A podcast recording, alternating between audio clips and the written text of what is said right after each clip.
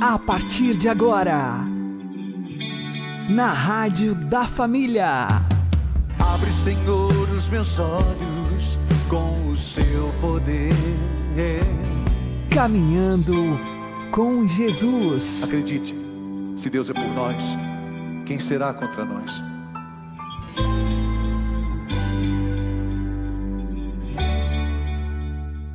Olá, meu querido irmão, minha querida irmã, ouvintes da Rádio Regional Esperança.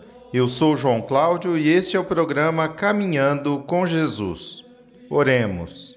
Inspirai, ó Senhor, as nossas ações e ajudai-nos a realizá-las para que em vós comece e para vós termine tudo aquilo que fizermos. Por Cristo Senhor nosso.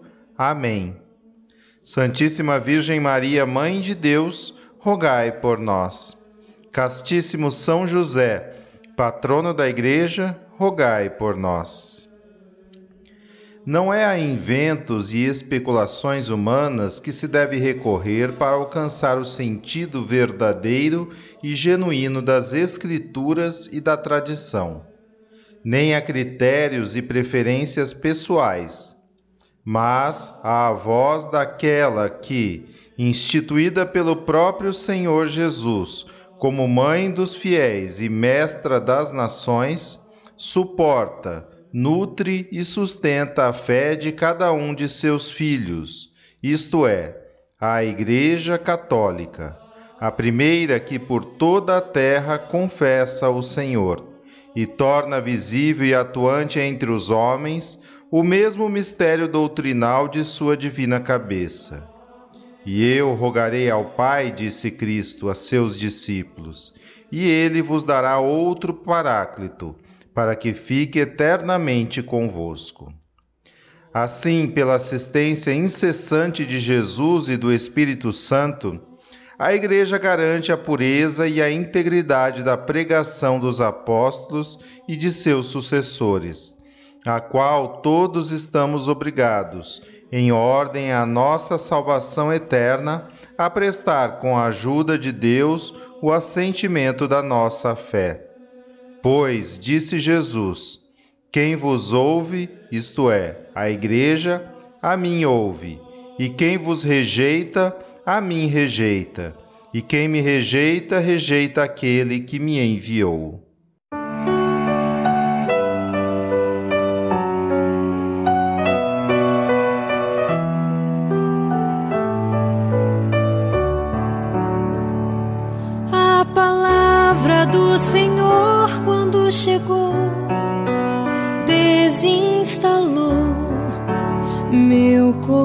Coração. Ao chegar, desafiou-me a exigir uma resposta de sim ou não. É fácil dizer sim, é fácil dizer não mas dói depois do sim e dói depois do não.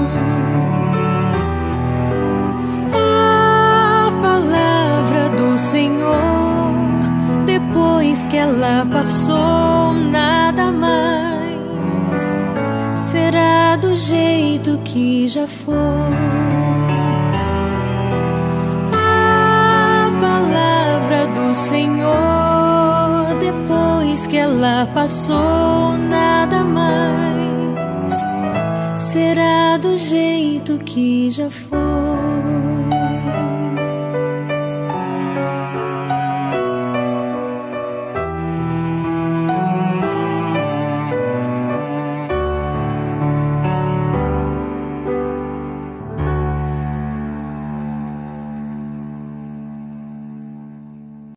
Caminhando com Jesus e o Evangelho do Dia.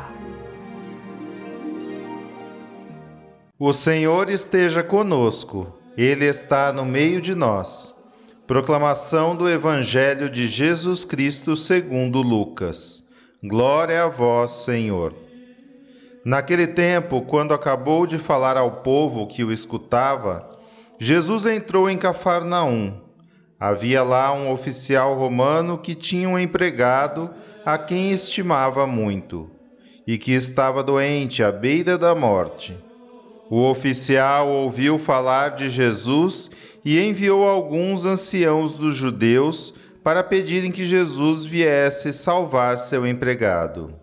Chegando onde Jesus estava, pediram-lhe com insistência: O oficial merece que lhe faças este favor, porque ele estima o nosso povo, ele até nos construiu uma sinagoga. Então Jesus pôs-se a caminho com eles.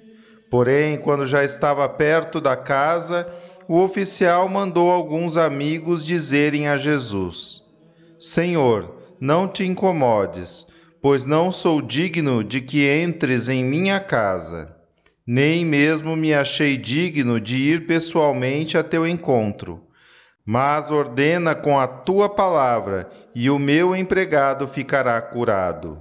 Eu também estou debaixo de autoridade, mas tenho soldados que obedecem às minhas ordens. Se ordeno a um, vai, ele vai, e a outro, vem, ele vem, e ao meu empregado, faze isto, e ele o faz. Ouvindo isso, Jesus ficou admirado virou-se para a multidão que o seguia e disse: Eu vos declaro que nem mesmo em Israel encontrei tamanha fé. Os mensageiros voltaram para a casa do oficial e encontraram o empregado em perfeita saúde.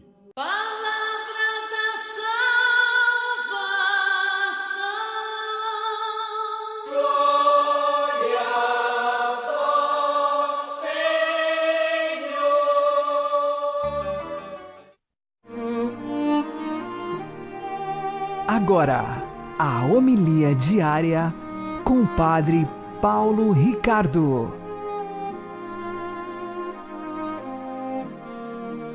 Meus queridos irmãos e irmãs, o Evangelho de hoje nos apresenta a cura do servo do oficial romano. A característica desta cura é que ela acontece através da fé à distância. Vamos um pouco ver o que é que isto significa. Veja, nós vemos em vários outros episódios do Evangelho onde Jesus toca os enfermos e os cura. Não é? Jesus faz isso com o cego de nascença, com os leprosos, é, até mesmo com a ressurreição do filho da viúva Naim, Jesus toca no féretro e então acontece o milagre. Mas aqui, Jesus não toca em ninguém diretamente. E por isso, esta intervenção do Cristo é muito mais parecida com aquilo que nós vivemos no nosso dia a dia. Por isso, este milagre é tão importante para nós que vivemos aqui no século 21. Por quê? Porque este toque físico de Cristo é? acontece através da fé. É o que nós vivemos hoje. Veja, Santo Tomás de Aquino, na sua terceira parte da Suma Teológica, quando ele fala da eficácia da paixão de Cristo na cruz, ele fala, em primeiro lugar, da eficácia moral da paixão de Cristo, ou seja, que paga pelos nossos pecados. Mas a eficácia moral é uma coisa indireta. Vamos fazer aqui uma comparação para você entender a diferença entre a eficácia moral e este toque direto que nós estamos falando. Eficácia moral quer dizer o seguinte: você trabalha você merece o salário. Mas quem vai depositar o dinheiro na sua conta é outra pessoa. A eficácia moral do seu trabalho. Cristo morreu na cruz, nos salvou, ele mereceu o salário, ou seja, a salvação. Mas agora eu preciso receber na minha vida, no depósito da conta, aquilo que foi merecido na cruz. Se alguém não fizer isso, eu não vou ser salvo. Pois bem, aqui então é que eu preciso ser tocado diretamente. Ou seja, o Cristo precisa entrar na minha vida não como uma causa moral, mas como uma causa eficiente. Ele precisa tocar em nós. E ele fez isto. Ele fez isso tantas vezes tocando as pessoas no seu dia a dia. Mas hoje, no século 21, quando Cristo está ressuscitado, no céu. Claro, ele está presente no sacrário, mas é uma presença, digamos assim, limitada, circunscrita. Como é que eu, na minha casa, na hora em que eu não estou comungando, vou ser tocado pelo Cristo? São Tomás de Aquino resolve esse problema dizendo: nós somos tocados pela fé. Ou seja, a fé é esta conexão que faz com que nós, espiritualmente, sejamos tocados pelo Cristo ainda hoje. Portanto, como o servo do centurião, como o próprio centurião na sua fé, foram tocados pela presença de Cristo, que à distância agiu na vida deles, nós também. No nosso coração, tendo a fé, nós conseguimos conectar com esta presença eficaz do Cristo. Ali acontece, desculpe a comparação, mas é isso mesmo, o depósito bancário através da fé. Ou seja, através da fé você recebe o toque da mão chagada do Cristo glorioso e ressuscitado. Por isso, o justo vive pela fé. Por isso, de fé em fé, nós vamos crescendo espiritualmente. Por isto, o Evangelho é uma força de Deus para aquele que crê, ou seja, para aquele que tem fé. A força de Deus é recebida através da fé. Por isso, o Evangelho do Centurião ilumina a nossa vida espiritual de uma forma extraordinária. Atos de fé, continuamente, crescer na fé e viver cada vez mais na certeza de onde quer que você esteja, você pode ter a presença do Cristo e o seu toque da graça num ato de fé que abre a janela do paraíso e a graça irá visitar você. Meu irmão, minha irmã, que felicidade termos a fé, a fé da igreja que, através dos séculos, habita no coração dos justos, os justos que vivem pela fé. Deus abençoe você. Em nome do Pai, e do Filho, e do Espírito Santo. Amém.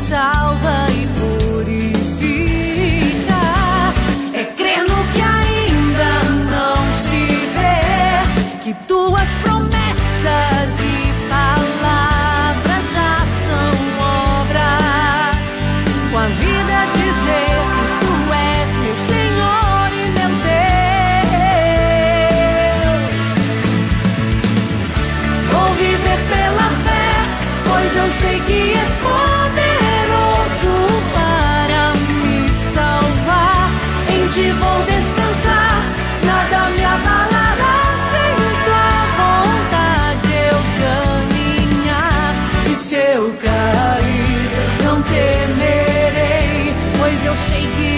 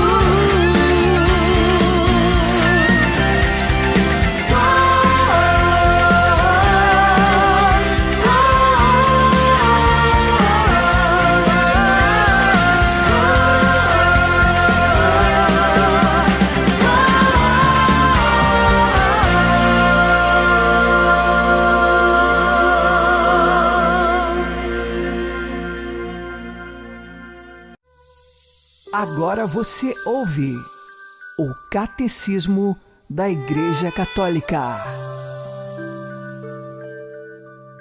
Jesus conheceu-nos e amou-nos, a todos e a cada um, durante a sua vida, a sua agonia e a sua paixão, entregando-se por cada um de nós. O Filho de Deus amou-me e entregou-se por mim. Amou-nos a todos com um coração humano. Por esse motivo, o Sagrado Coração de Jesus, trespassado pelos nossos pecados e para nossa salvação, é considerado sinal e símbolo por excelência daquele amor com que o Divino Redentor ama sem cessar o Eterno Pai e todos os homens.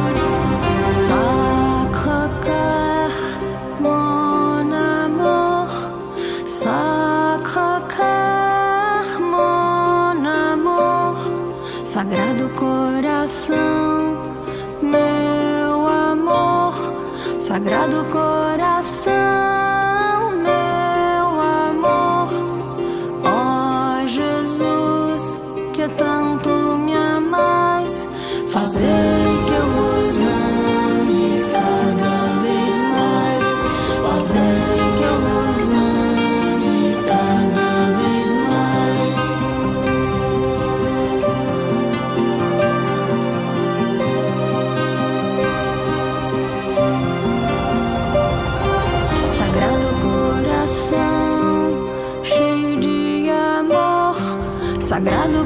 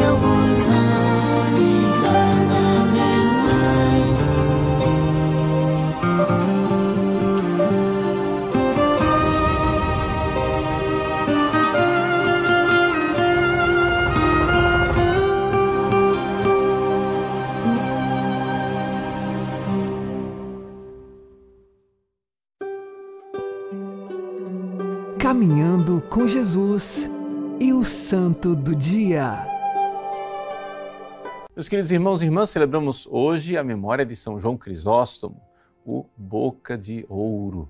São João Crisóstomo é um bispo e doutor da Igreja, muito importante.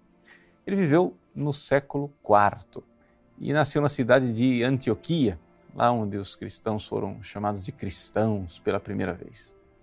Pois bem, João Crisóstomo nasceu como uma família cristã, mas levou tempo para ele ser batizado. Ele só foi batizado quando tinha mais ou menos uns 20 anos de idade. Mas logo né, pegou e começou a viver com afinco o seu batismo. ele quis se dedicar à oração, quis se retirar para a vida de penitência e a primeira fase da vida de São João Crisóstomo. Não foi como padre, não foi como pregador, não foi como bispo, não foi nada disso, foi como monge. Ele se retirou para o deserto para fazer penitência, para jejuar, para se encontrar com Jesus. E isso aqui é fundamental. É fundamental nós entendermos quem é este grande bispo, doutor da igreja. Ele, de uma certa forma, poderíamos dizer, viveu aquilo que Jesus previu para os seus apóstolos. Jesus primeiro chamou os apóstolos e disse: Vinde. E é depois, somente depois, é que ele enviou esses apóstolos e disse: Ide. Então é necessário estar com Jesus primeiro. E foi exatamente isso que São João Crisóstomo viveu em primeiro lugar. Uma vida recolhida, uma vida de monge, né?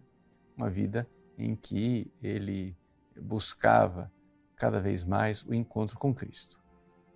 Aconteceu, porém, que ele foi é, ficando doente. Aquela vida no deserto, de jejum, de vigílias, de penitências, é, não deu certo com a saúde frágil dele. Então, ele teve que é, voltar para Antioquia. E aí é que veio a maravilha, ou seja, sendo um homem de Deus, um homem tão é, amigo de Jesus, o bispo logo identificou que ele deveria ser ordenado sacerdote. Né? Ou seja, é importante que aqueles que vão pregar a palavra de Deus, aqueles que vão falar de Jesus, sejam gente que tenha se encontrado com Jesus, que tenha experiência daquilo que vão falar. Então, já com seus eh, mais de 35 anos de idade, né, São João Crisóstomo foi ordenado sacerdote. E foi em Antioquia, como padre, como sacerdote, que João Crisóstomo ganhou a fama de Crisóstomo, ganhou este apelido de grande orador. Por quê? Porque ele realmente conseguia a conversão das pessoas. Não era simplesmente uma oratória de beleza é, que não mudava os corações. Não, ele verdadeiramente conseguiu uma eficácia da mudança de corações de tal forma que é, influenciou até nos destinos políticos da cidade é, de Antioquia, que ia ser castigada pelo imperador, mas diante da pregação de São João Crisóstomo, fizeram penitência e a cidade foi salva. Bom, o fato é o seguinte: é que esse homem, esse padre, tão famoso pelas suas pregações, o imperador decidiu, bom, eu quero que ele seja bispo, né? Bispo daqui da capital, de Constantinopla, quer dizer, patriarca de Constantinopla. Mas João Crisóstomo não queria nada disso. E não tinha jeito de as pessoas convencerem ele de aceitar aquele cargo. Ele queria ficar tranquilo como padre no seu lugar. O imperador então mandou um mensageiro para conversar com João Crisóstomo, que disse assim: Olha, vamos ali, vamos conversar, vem, vamos passear comigo de, de carroça ali fora da cidade e a gente vai conversando. Era um engano.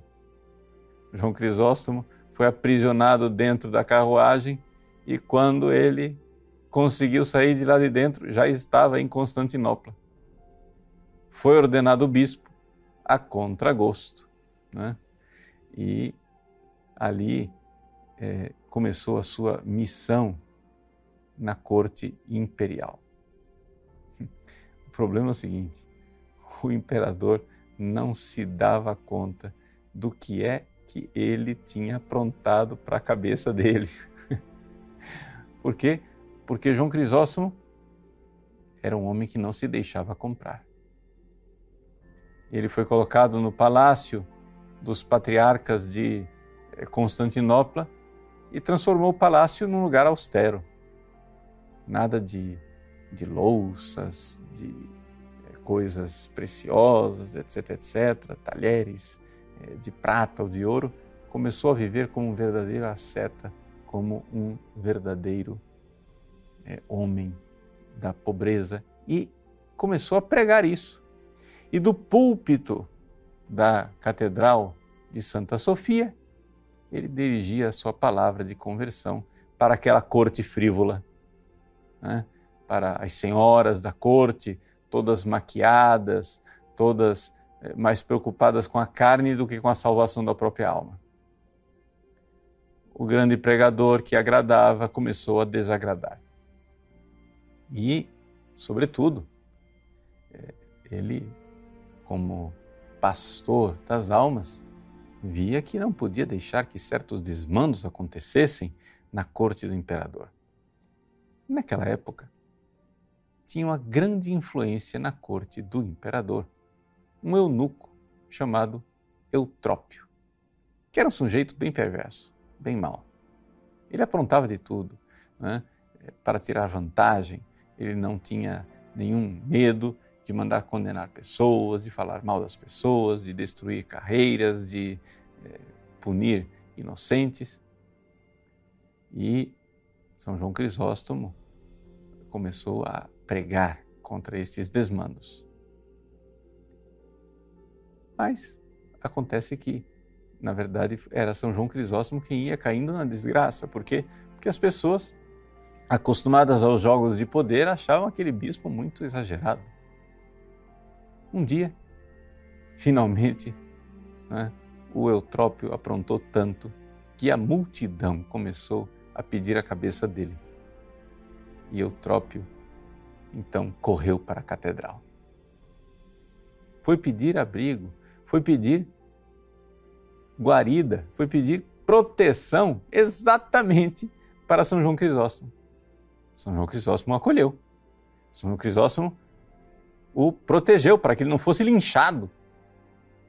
Mas, quando a multidão entrou na catedral, São João Crisóstomo silenciou o povo dizendo que ia fazer uma homilia, um sermão para eles.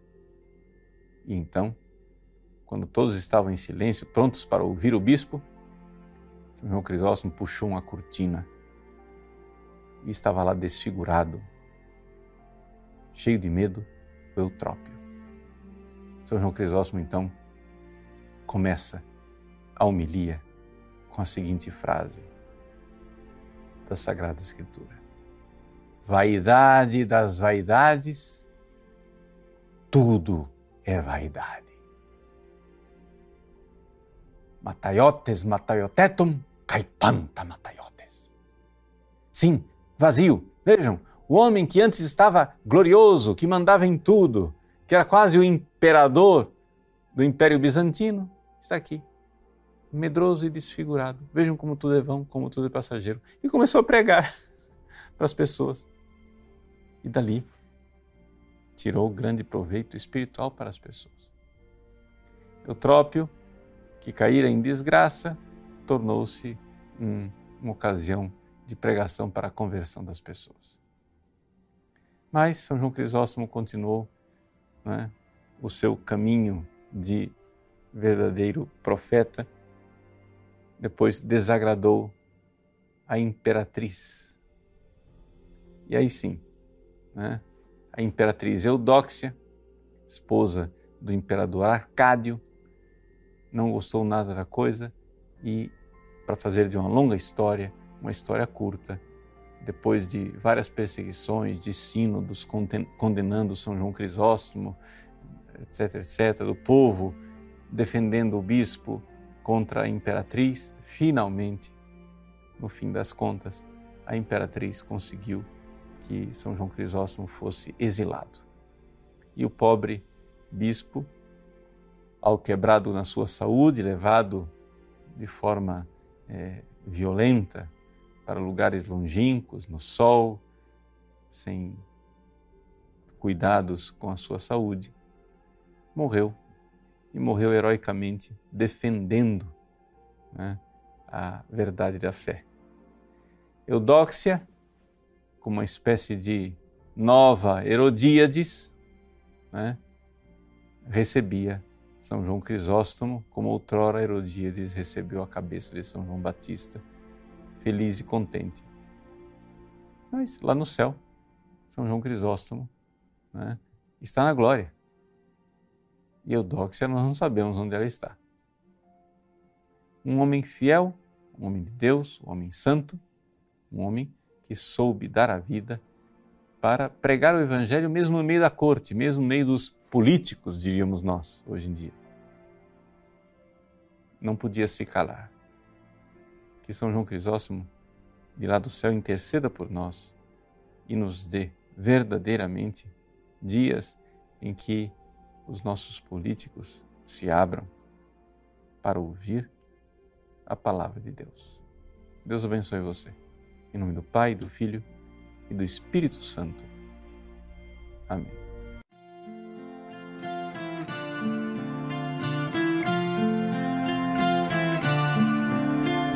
Sei que você estava aqui e sempre pude te sentir, mas nunca soube como procurar. Você chegou sem avisar, me fez sorrir, me fez cantar, me deu o dom da vida. Aleluia.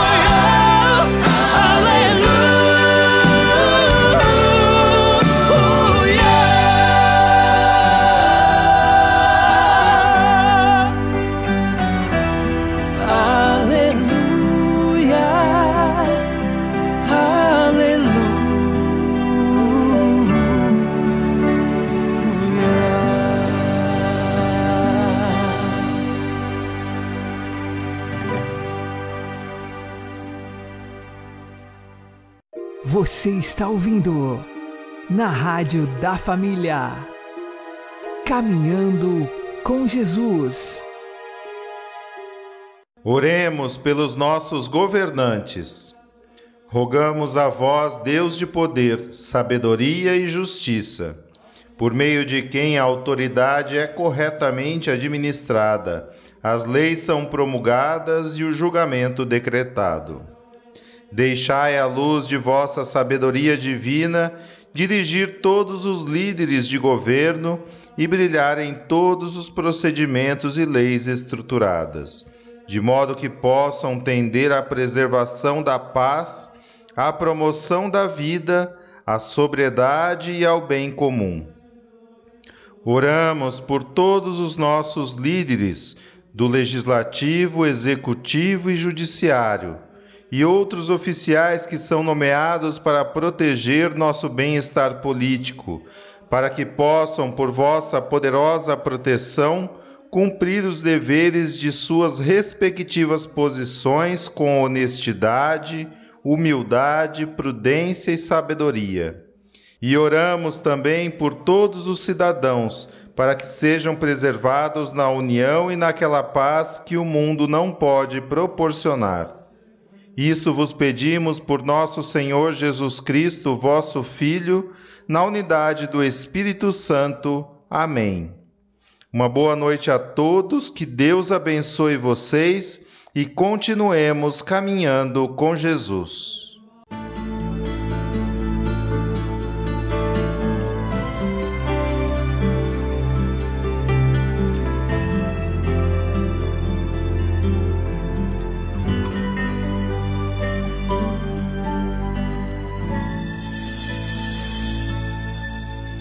As nações vos glorifiquem, ó Senhor. Que todas as nações vos glorifiquem. Que as nações vos glorifiquem, ó Senhor. Que todas as nações vos glorifiquem.